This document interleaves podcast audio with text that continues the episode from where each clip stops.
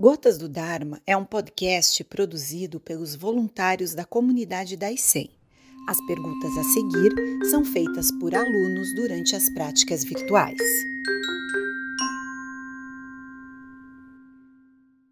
Sensei, estou praticando como colaborador da comunidade da ICEM há duas semanas. Minha mente é tão ansiosa que fico criando situações confusas durante o zazen Contudo, durante essas duas semanas, no dia a dia, minha mente está mais calma e menos criativa. É normal perceber inicialmente no dia a dia os efeitos? Com o tempo, a mente se acalma durante o zazen? É, os efeitos mais normalmente surgem fora do zazen do que dentro do zazen. Então, nós praticamos zazen para estabilizarmos nossa prática. E os efeitos vão surgir depois. Como na história que nós lemos agora, mesmo no diálogo com o mestre, o ancestral não desperta, ele vai despertar depois, subindo uma montanha e chegando ao seu cume, ou seja, numa atividade de escalada. Sensei Gensho, trabalho com pesquisas na área de exatas, envolvendo muito raciocínio lógico. Como acalmar uma mente que não para de pensar em problemas? Fazendo zazen. e quando a sua mente começar a raciocinar, você volta para o momento presente. Esse é um problema que todos têm, não é? Hoje mesmo no zazen da manhã eu estava, eu me sentei em zazen e imediatamente pensei, puxa, tem essa palestra, uh, como abordar o, a questão do paradoxo da informação. Aí imediatamente tem, oh, isso não é zazen, né? Zazen é ficar aqui e ouvir os pássaros, os aviões que passam. É, então, volto lá. Na hora da palestra, a palestra vai sair sozinha, né? E não vai depender de ficar elaborando. Monge Gensho, é normal nos perdermos no caminho e depois de um tempo retornarmos? É claro que isso acontece, né? Mas evidentemente é uma perda de tempo. Cada vez que você se afasta do caminho ou para de praticar, está perdendo seu tempo. Na, os mestres do passado dizem que deveríamos praticar como se nossos cabelos estivessem pegando fogo. Você tem que ter uma, um sentimento de urgência. Essa vida vai passar e, e o que você vai fazer? Repetir durante mais um éon um éon é um tempo de surgimento do universo e de fim de um universo. O nosso universo ainda está em expansão. Ele surgiu 13,8 bilhões de anos atrás.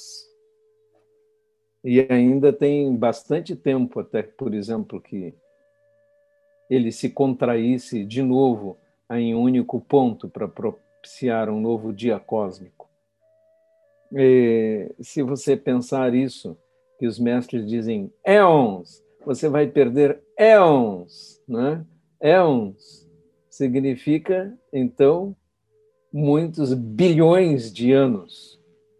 E você vai ficar aí transitando no samsara, para cima e para baixo, sem conseguir se libertar dessa condição presente, em que é impossível não sofrer neste mundo em que vivemos agora. Ele é um misto de alegrias e tristezas. Impossível. Se você quer viver assim, mais um éon. Sensei, a vacuidade não seria uma forma de redução ao nada? Como eu disse, Buda negou o niilismo, não é? O vacuidade não é nada, é não há nenhum eu inerente em coisa alguma, não é uma negação de que as coisas existem.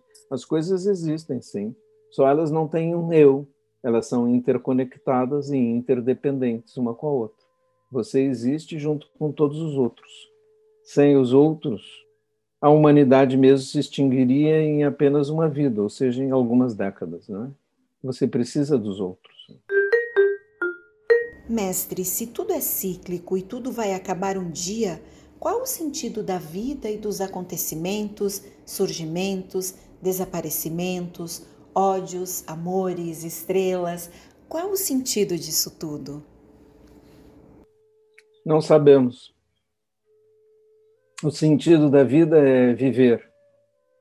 Aproveite. Você está vivo agora.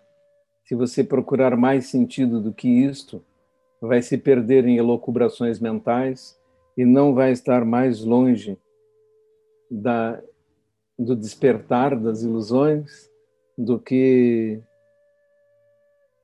o mestre no passado, quando o ancestral lhe disse: Vá embora, você é muito escandaloso, já quer falar. É, nós procuramos sentido na vida. Essa pergunta é, é muito constante. Mas, na verdade, quem dá sentido à sua vida é você. Essa é a resposta que sempre dou. Quem dá sentido e significado à vida é você, com aquilo que você faz, com a maneira como você age, com a maneira como você constrói seu karma, com a maneira como você influi no mundo. É assim que você dá sentido à sua vida. Se você procurar um sentido fora de você, numa divindade, por exemplo, você estará construindo mais uma ilusão.